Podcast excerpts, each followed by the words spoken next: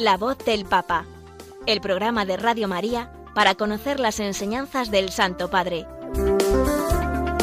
Un espacio dirigido por el Padre Mario Ortega.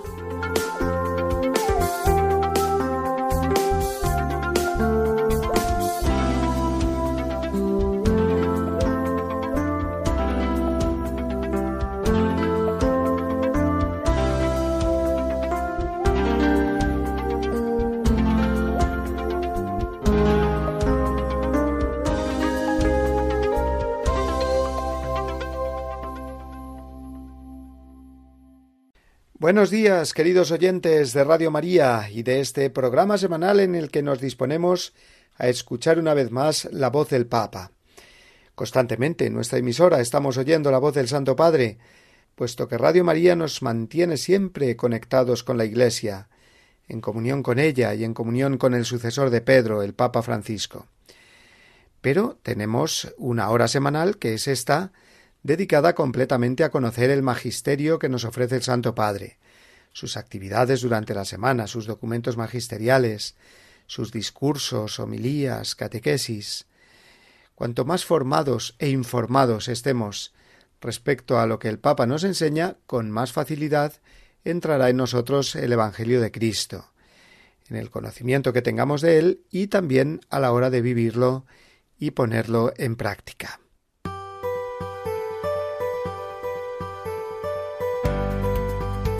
La semana pasada el Santo Padre estuvo de retiro espiritual.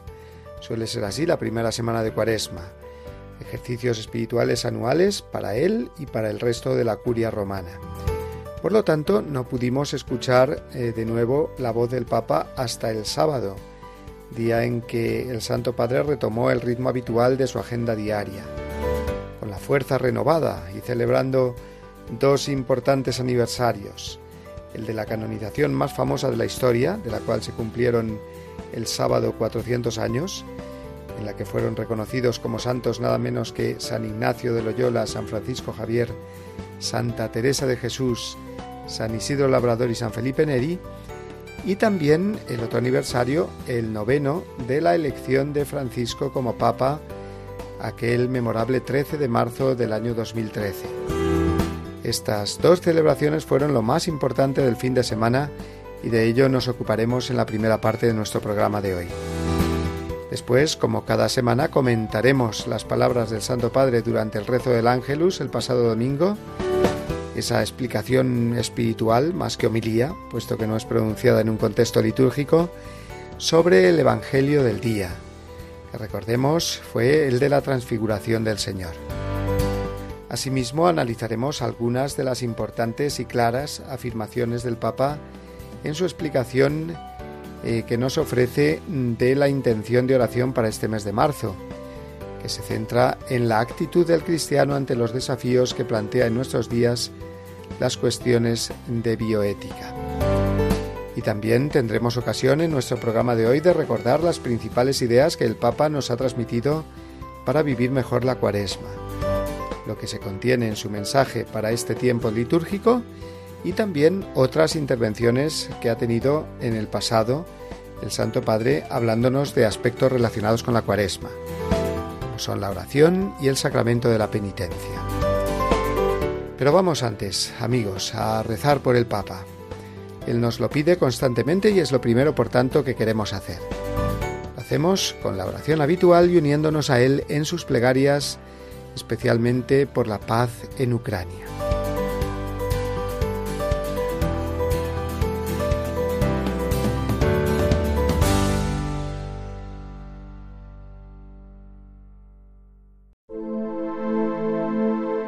Oración por el Papa Francisco Señor Jesús, tú eres el buen pastor, siempre satisfaciendo nuestras necesidades y conduciéndonos a la vida eterna. Te damos gracias por el Papa Francisco, tu vicario en la tierra, siervo de los siervos de Dios. Dale santidad y fuerza para llevar a cabo su misión y que sea para el mundo un signo de tu amor y una clara voz de verdad de justicia y de la santidad de la vida humana. Que todo lo que diga y haga nos acerque más a ti, que vives y reinas por los siglos de los siglos. Amén.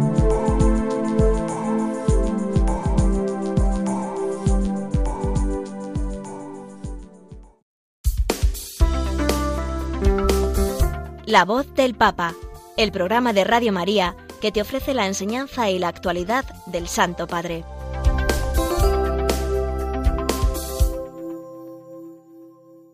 En esta ocasión no podemos empezar hablando de la catequesis del Papa porque la semana pasada no hubo. No hubo audiencia general de los miércoles, eh, puesto que el Santo Padre se encontraba haciendo ejercicios espirituales. Siempre es así la primera semana de Cuaresma. Lo que pasa es que este año aún no han podido ser, como en otras ocasiones, en una casa de retiro fuera de Roma, sino que tanto el Papa como todos los cardenales y obispos de la curia hicieron individualmente este retiro de una semana en el que ojalá que Dios les haya colmado de muchas gracias espirituales que redunden en su santidad y en la santidad de todo el pueblo de Dios. Para el Papa, además, hasta físicamente seguro que le han venido muy bien estos días eh, de descanso, puesto que recordemos que estaba con una serie de problemas en sus rodillas que le impidieron presidir la celebración del miércoles de ceniza y también suspender un viaje previsto a Florencia. Bien, el caso es que, eh, transcurridos estos ejercicios espirituales, el Santo Padre ha retomado de lleno su agenda. En un fin de semana, este pasado, que ha sido de importantes aniversarios. El primero de ellos, los cuatrocientos años que se cumplieron el pasado sábado de la canonización de cinco grandísimos santos. Efectivamente, el 12 de marzo de 1622 eran canonizados por el Papa Gregorio XV nada más y nada menos que San Ignacio de Loyola, San Francisco Javier, Santa Teresa de Jesús, San Isidro Labrador y San Felipe Neri. Total nada cinco grandísimas lumbreras en el universo de los santos y en la historia de la Iglesia. Y como el Papa Francisco es jesuita, de la Compañía de Jesús fundada por San Ignacio, él mismo quiso hacerse presente en la celebración ese día, el pasado sábado, en la iglesia del Jesús, en Roma, muy cerquita de la Plaza Venecia, donde se encuentran eh, la tumba de San Ignacio y la reliquia también del brazo derecho de San Francisco Javier. Eh, si han ido a Roma, pues es una de las iglesias pues más bonitas para visitar y de paso pues eh, revivir esos últimos años de San Ignacio en, en Roma.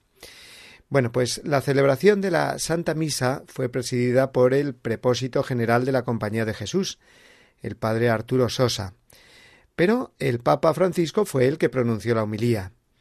Y en ella nos dijo, por ejemplo, que los santos que hoy recordamos han sido columnas de comunión. Nos recuerdan que en el cielo, a pesar de nuestras diferencias de carácter y de perspectiva, estamos llamados a estar juntos. Y si vamos a estar unidos para siempre allá arriba, ¿por qué no empezar desde ahora aquí abajo? acojamos la belleza de haber sido tomados juntos por el Señor. Esta, pues, es una idea, pues, muy original, muy sencilla y muy eficaz eh, para la comunión fraterna. ¿eh? Si vamos a estar juntos en el cielo, pues comencemos ya por llevarnos bien y por estar juntos en comunión aquí en la tierra. Y refiriéndose concretamente a San Ignacio de Loyola, dijo El Santo Padre Ignacio nos ayude a custodiar el discernimiento, nuestra preciosa herencia, tesoro siempre válido para difundir en la Iglesia y en el mundo, que nos permite ver nuevas todas las cosas en Cristo. Recordemos que eh, este, esta homilía fue dirigida especialmente a todos los eh, padres jesuitas que allí en la iglesia del Jesús celebraron este aniversario de la canonización de San Ignacio. El Santo Padre les recordó, se recordó él mismo, puesto que es jesuita, que eh, San Ignacio les ayude, pidió que San Ignacio les ayude a custodiar ese don del discernimiento, eh, del que fue maestro San Ignacio y por lo tanto también sus hijos. El segundo aniversario tuvo lugar al día siguiente, 13 de marzo. Se cumplieron nueve años justamente de la elección de Francisco como Papa. Recuerdo bien aquella tarde que me encontraba justo en la plaza de San Pedro cuando salió la fumata blanca, que anunciaba que había un nuevo pontífice en la Iglesia. Poco después conocimos su nombre y el nombre que había elegido para convertirse en el 267 sucesor del apóstol San Pedro. Por primera vez un papa elegía el nombre de Francisco, queriendo con ello indicar que deseaba imprimir para toda la Iglesia ese espíritu y esa sencillez del Poverello de Asís de San Francisco. Jorge Mario Bergoglio era hasta entonces el arzobispo de Buenos Aires. Fue el primer papa hispanoamericano, el primer papa jesuita. En fin, muchas cosas sucedieron por primera vez con la llegada a la cátedra de San Pedro del Papa Francisco. Han pasado ya nueve años y han sucedido muchas cosas un pontificado nada fácil debido a los problemas internos en la Iglesia, como también a las dramáticas situaciones históricas mundiales que todos conocemos. Una tremenda pandemia, una guerra ahora en el corazón de Europa que amenaza a toda la paz mundial. En fin, vamos a escuchar, eh, si les parece, un servicio informativo de nuestros amigos de Rome Reports, en el que recordaremos más detalles de este noveno aniversario del Papa Francisco y lo que han sido estos nueve años ya de pontificado. Francisco cumple nueve años de papa y dos problemas de salud comienzan a estar más presentes. Se, ha inflamado un ligamento en la rodilla.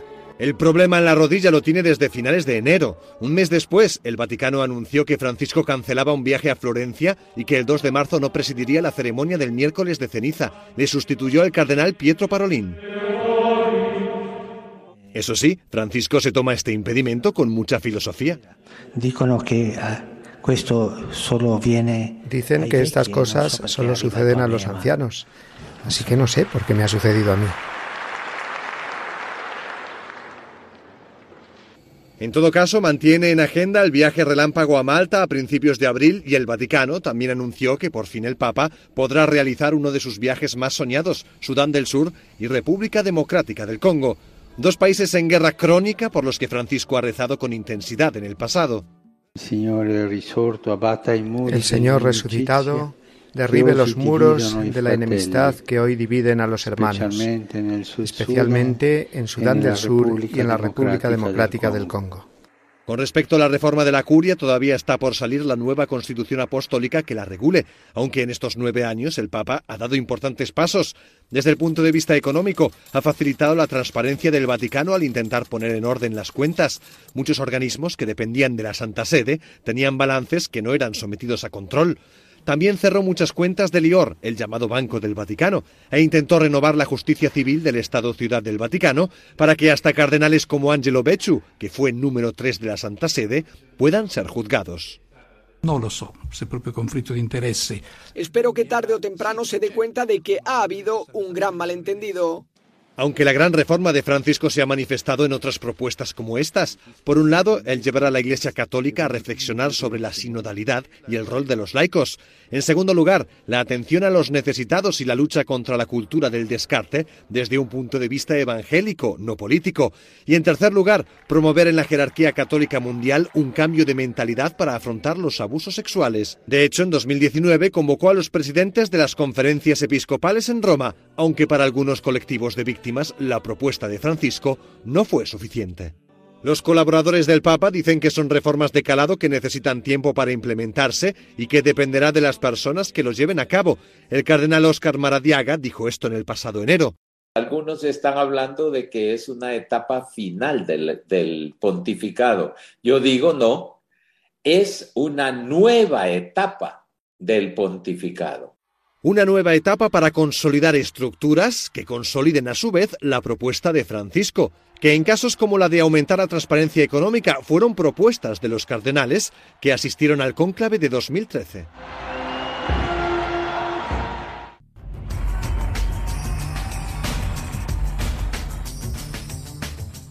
Además de estos aniversarios a los que nos hemos referido, En la agenda del Papa figura un importante viaje internacional dentro de tres semanas, concretamente los días 2 y 3 de abril, viaje que le llevará hasta Malta, la isla de Malta, al sur de Italia, y que será el número 36 fuera de Italia en estos sus nueve años como Papa. No será su única eh, salida internacional, sino que también para este año tiene previsto viajar a África, concretamente a Sudán del Sur y la República Democrática del Congo. Será en el mes de julio, Dios mediante. Así que vemos que a los papas los achaques de salud y de la edad no les quitan las ganas y la idea de seguir anunciando el Evangelio por todo el mundo.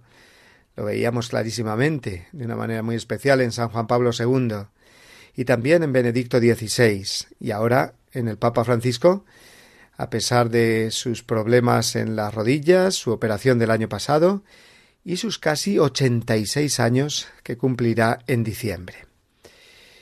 Bueno, pues vamos a hacer ahora una pequeña pausa con una agradable canción y una de las cuñas formativas con que solemos pasar de sección en nuestro programa. Después nos centraremos en las palabras del Papa durante el rezo del Ángelus el pasado domingo.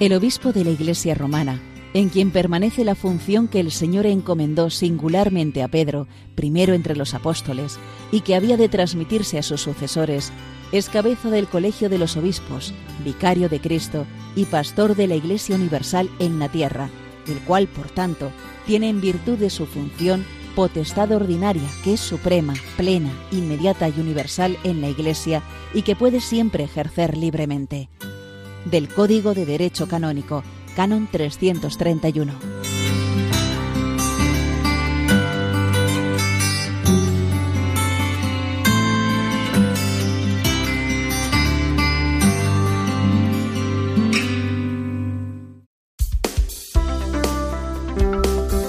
La voz del Papa, el programa de Radio María que te ofrece la enseñanza y la actualidad del Santo Padre.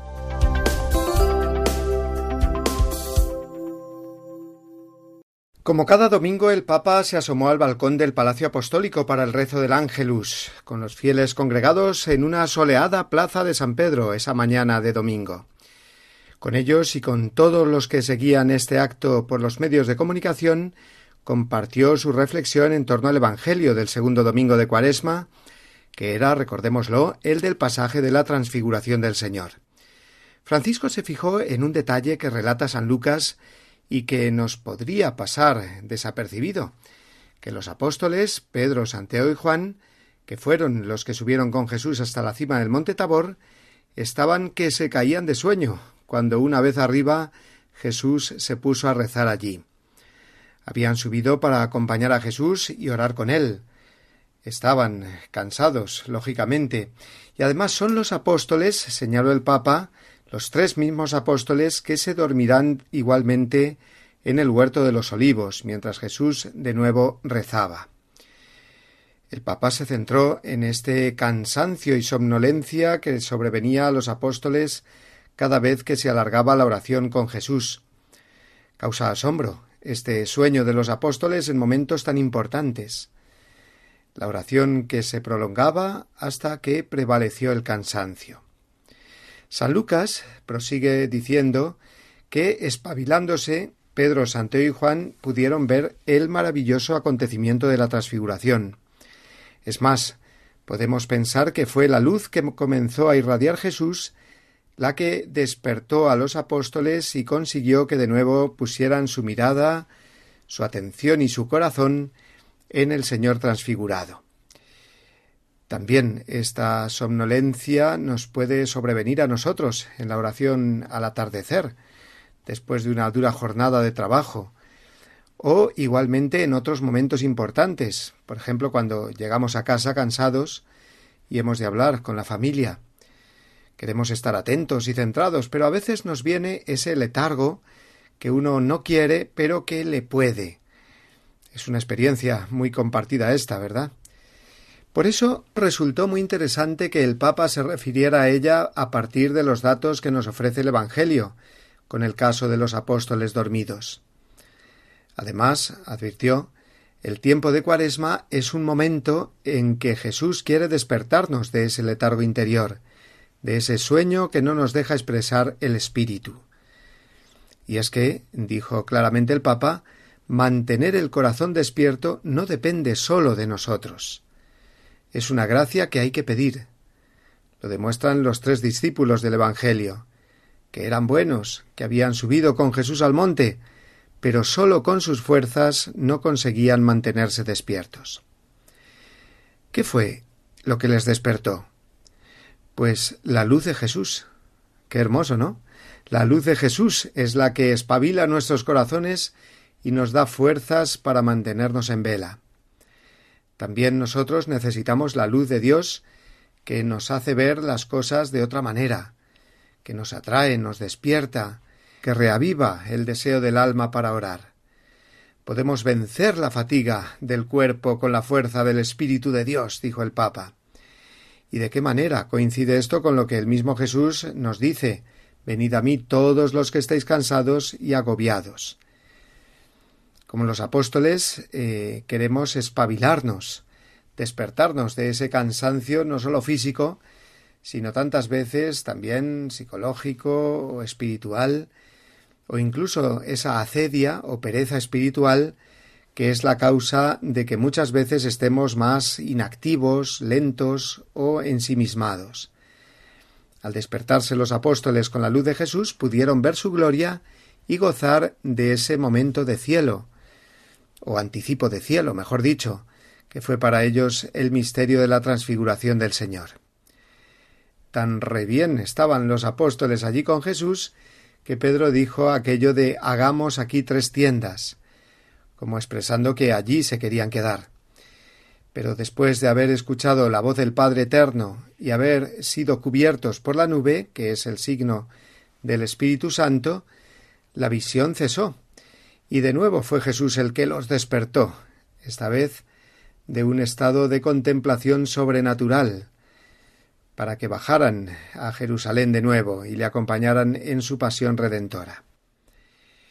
El Papa terminó aconsejándonos que en estos días de Cuaresma nos hará bien no apagar las luces de la habitación sin antes no ponernos en oración ante la luz de Dios, es decir, nuestras oraciones de la noche. Dejar a Dios sorprendernos para que despierte nuestro corazón, dijo el Santo Padre.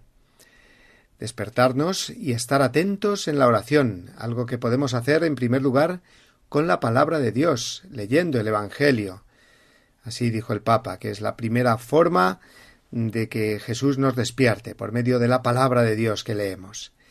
También eh, añadió mirando el crucifijo y contemplando el amor loco de Dios, que nunca se cansa de nosotros y tiene el poder de transfigurar nuestros días, de darles un nuevo sentido, una luz diferente, una luz inesperada, dijo el Papa.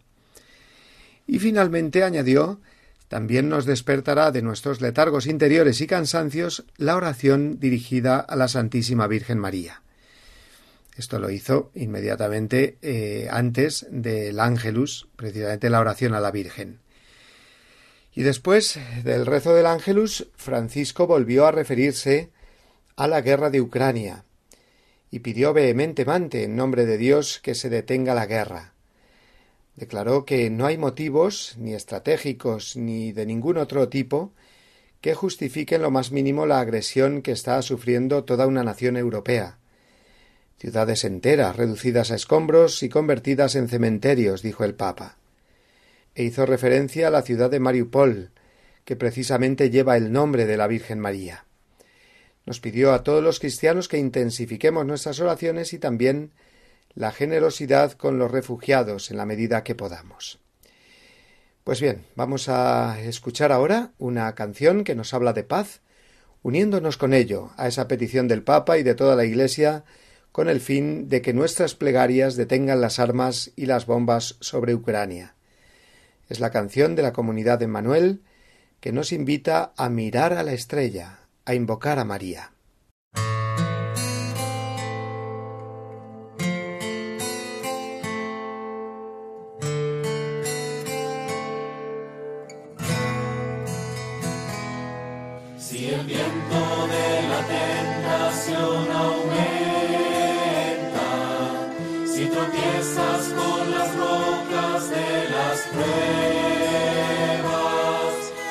olas de la ambición te llevan, si tormentas de pasión.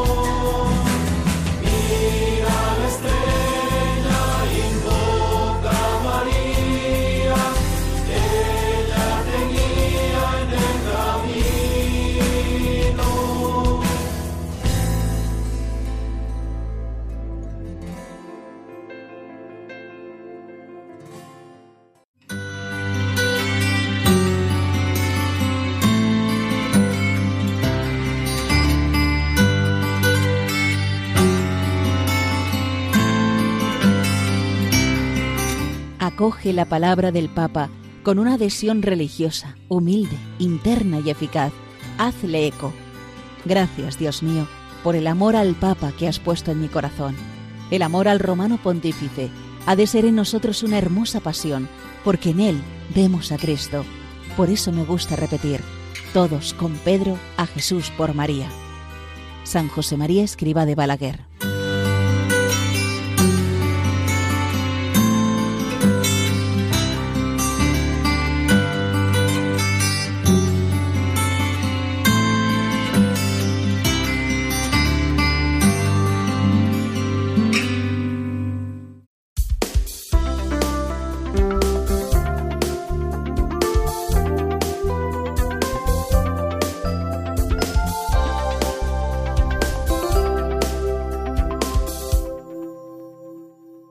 Continuamos con nuestro programa de hoy. Lo hacemos ahora recordando la intención de oración del Papa para este mes de marzo del 2022. La intención del apostolado de la oración o como se conoce más ahora como la Red Mundial de Oración del Papa. En este mes de marzo el Papa nos pide rezar para que podamos dar una respuesta cristiana a los retos de la bioética. Lo introdujimos ya un poco eh, la semana pasada en el programa del martes pasado, pero es ahora, eh, en estos últimos días, cuando se ha publicado el vídeo del Papa en el que el pontífice explica él mismo esta intención de oración.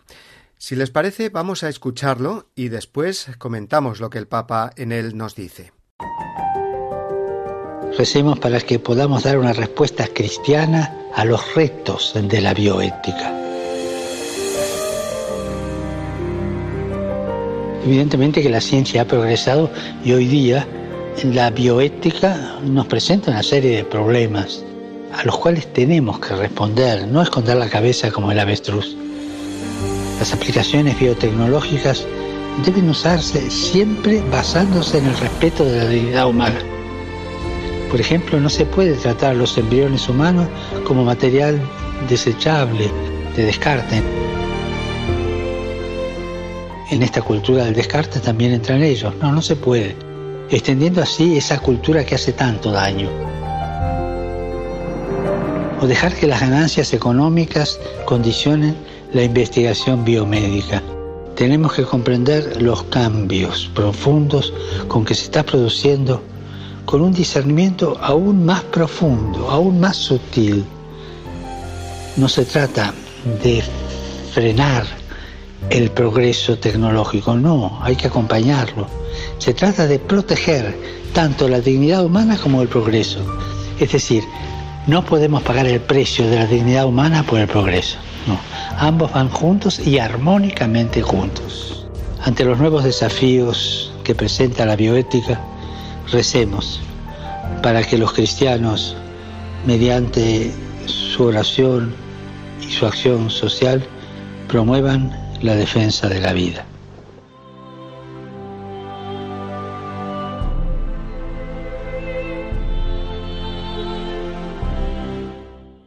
Parece muy claro que eh, esta intención eh, en el mes de marzo es debida, sobre todo, a que celebraremos el próximo día 25, el día de la Anunciación, eh, la jornada por la vida.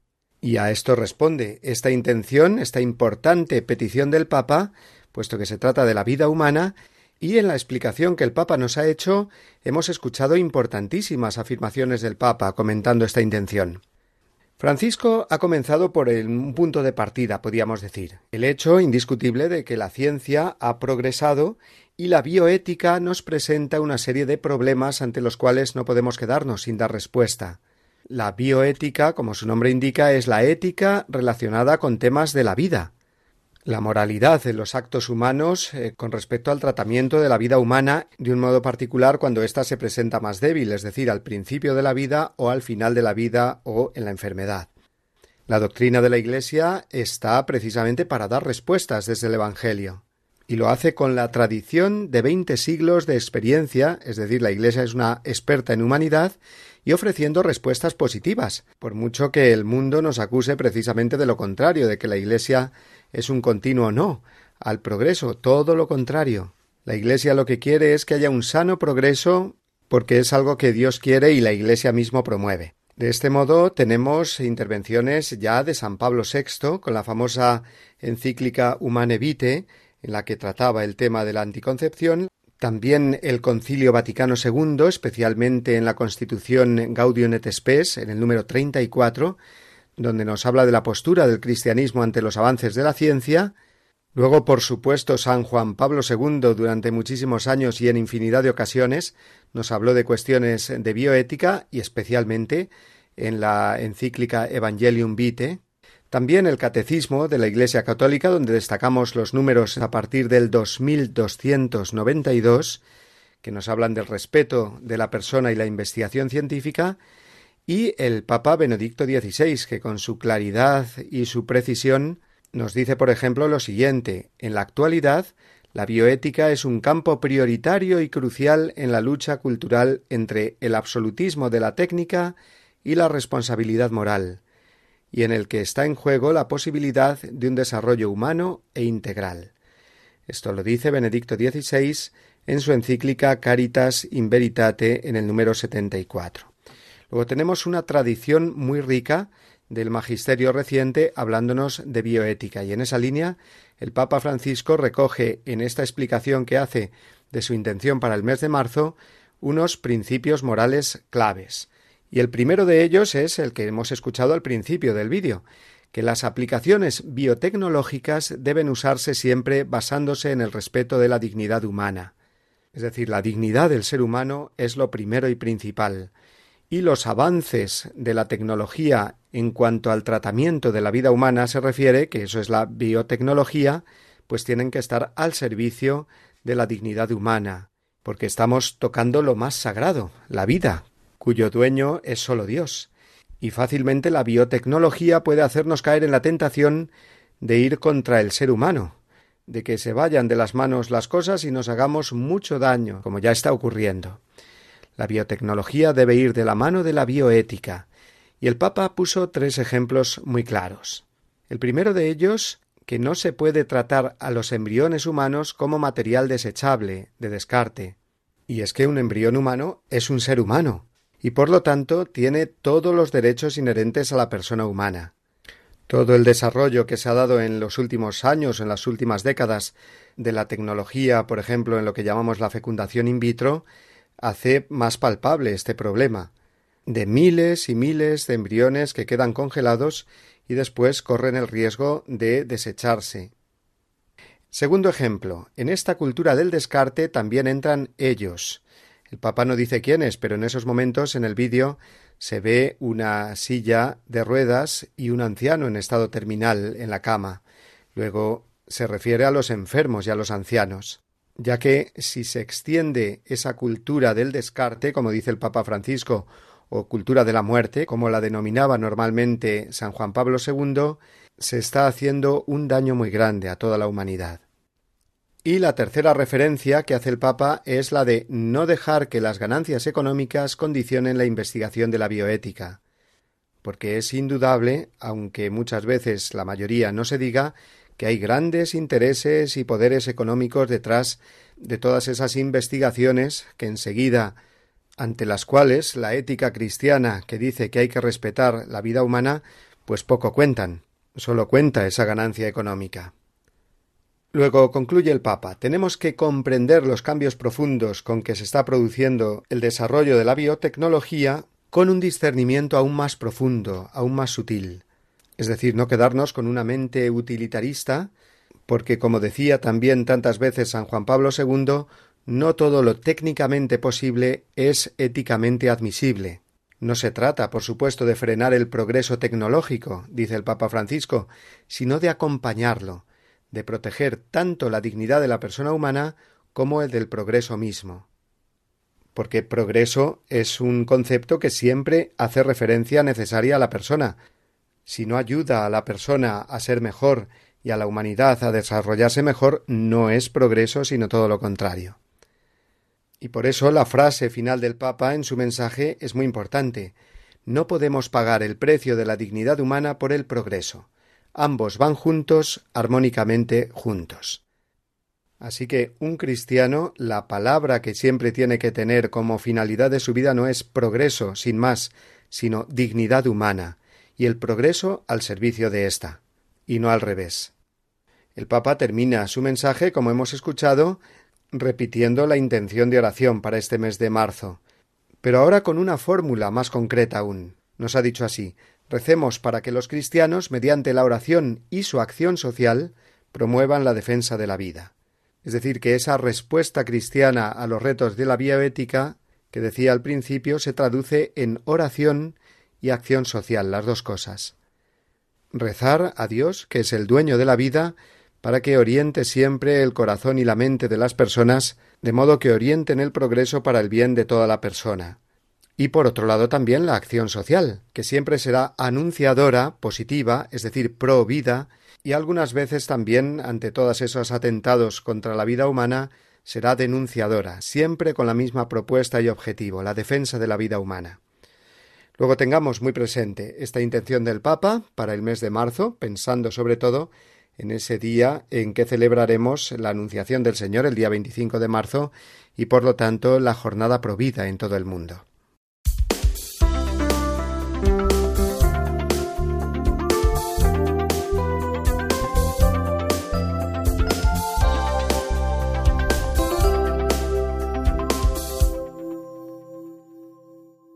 La cuaresma con el Papa Francisco, así podemos titular esta última parte de nuestro programa de hoy, ya que queremos recordar lo que el Papa nos va indicando para que vivamos más intensa y eclesialmente este tiempo fuerte de preparación para la Pascua.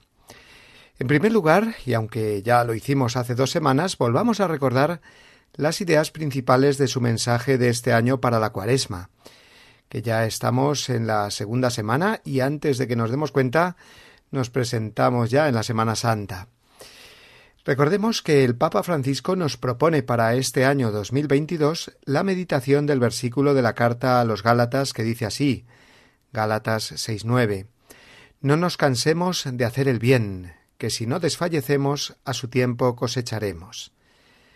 Tiene que ver, en cierto modo, con esa idea que el Papa destacó el otro día en el Ángelus, como hemos comentado, no cansarse, no ceder al sueño como los apóstoles antes de la transfiguración. No cansarse de sembrar, porque el apóstol, San Pablo, nos habla a continuación de la cosecha que nos espera si no desfallecemos. Es decir, la cuaresma es una siembra del bien, en nuestra propia vida y en la de los demás. Un bien para sembrar, que se puede ir descubriendo en cada una de las prácticas cuaresmales, la oración, el ayuno y la limosna. De este modo el Papa, en primer lugar, nos dice no os canséis de orar. Y con ello nos está recordando eso que dice el Catecismo de la Iglesia Católica, que la oración es un combate, que nos puede cansar. Escuchemos cómo lo explicó el mismo Papa en mayo del año pasado. Queridos hermanos y hermanas, reflexionamos hoy sobre la oración como combate espiritual. Rezar no es sencillo, aunque todo el mundo puede rezar. El silencio, la concentración, la oración son ejercicios no fáciles y a veces la naturaleza humana se revela. El Catecismo de la Iglesia Católica enumera algunos de los obstáculos para la oración que podemos encontrar fuera o dentro de nosotros mismos por ejemplo, el desánimo, la tentación del activismo, la decepción, pensar que no somos escuchados, y así podemos enumerar más. La experiencia de los grandes orantes nos muestra que la oración no es solo fuente de consolación y alegría, sino también momentos de lucha, de cansancio, de sequedad. Ninguno de estos personajes tuvo una oración cómoda. La paz que alcanzaron llegó a través de un combate interior.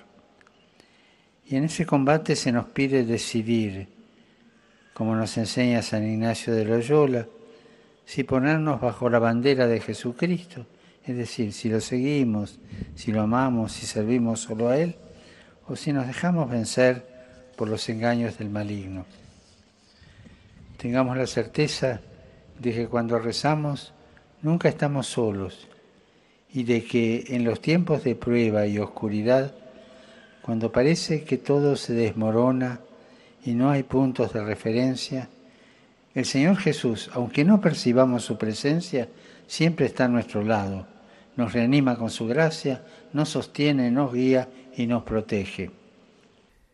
En segundo lugar, el Papa Francisco nos dice en su mensaje de Cuaresma no nos cansemos en nuestra lucha contra nuestras malas inclinaciones, que es eso lo que pretendemos en realidad con la práctica cuaresmal del ayuno, es decir, ganar en libertad interior frente a nuestra concupiscencia, nuestra inclinación al mal, nuestras tentaciones.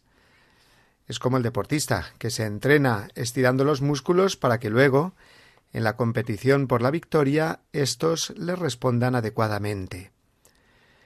El ayuno nos fortalece interiormente, y no solamente se refiere, como pensamos siempre en primer lugar, a la privación de alimento, sino que el Papa nos habla muy claramente del ayuno, por ejemplo, de la dependencia del móvil o de los demás medios digitales, redes sociales, etcétera, que nos esclavizan y nos hacen perder tanto tiempo.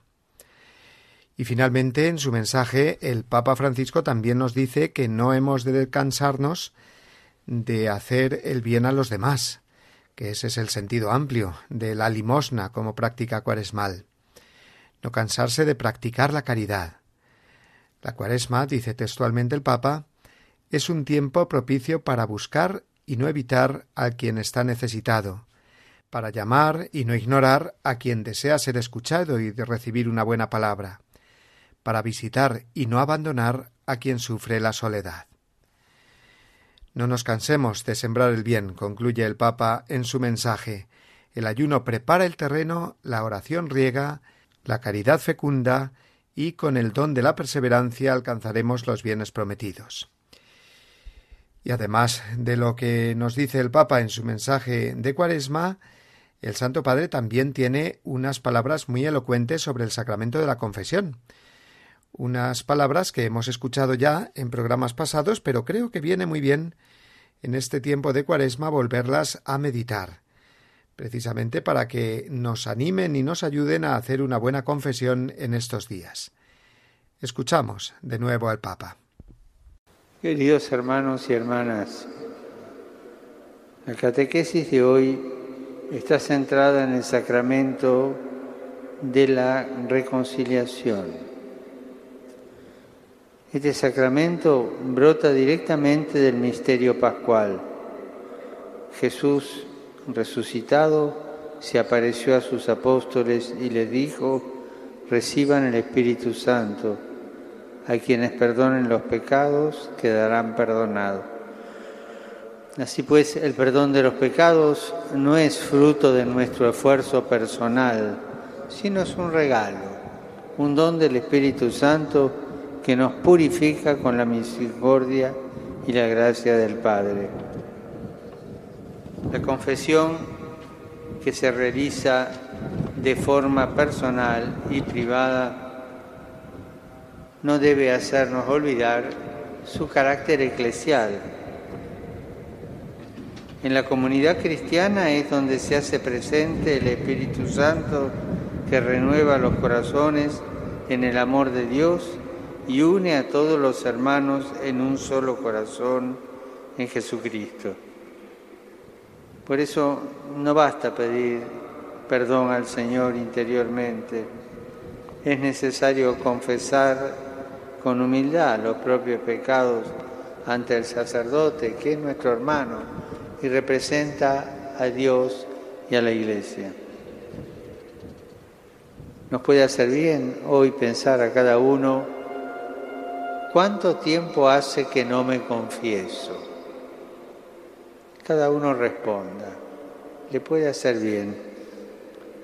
El misterio de la reconciliación es un auténtico tesoro que en ocasiones corremos el peligro de olvidar por pereza o por vergüenza, pero sobre todo por haber perdido el sentido del pecado, que en el fondo es la pérdida del sentido de Dios. Cuando nos dejamos reconciliar por Jesús, encontramos una paz verdadera.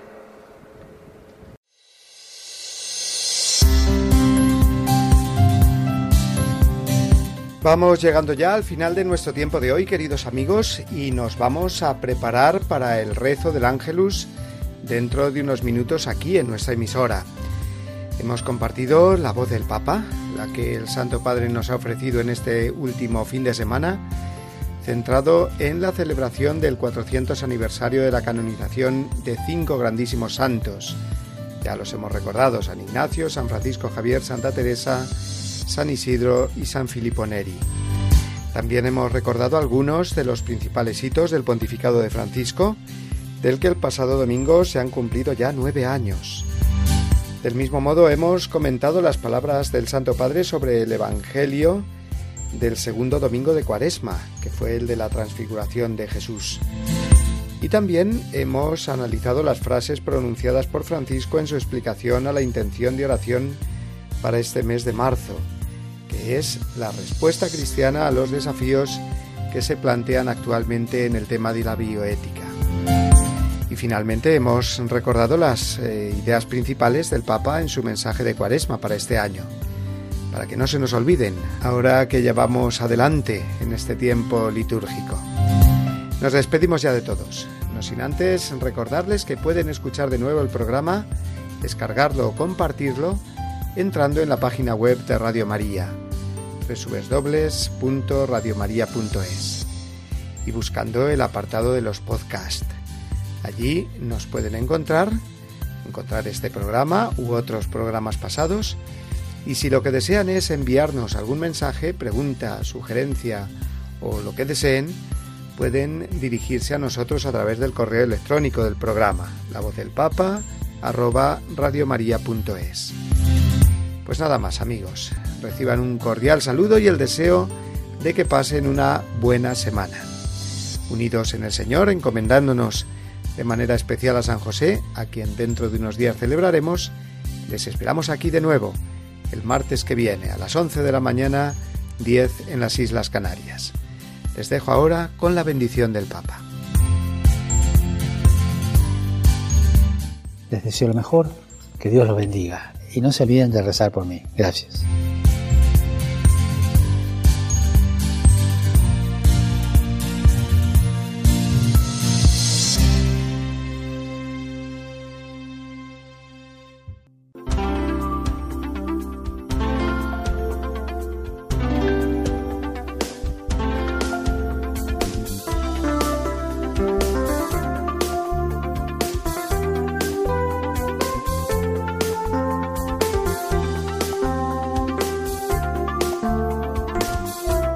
Han escuchado La voz del Papa, el programa de Radio María para conocer las enseñanzas del Santo Padre.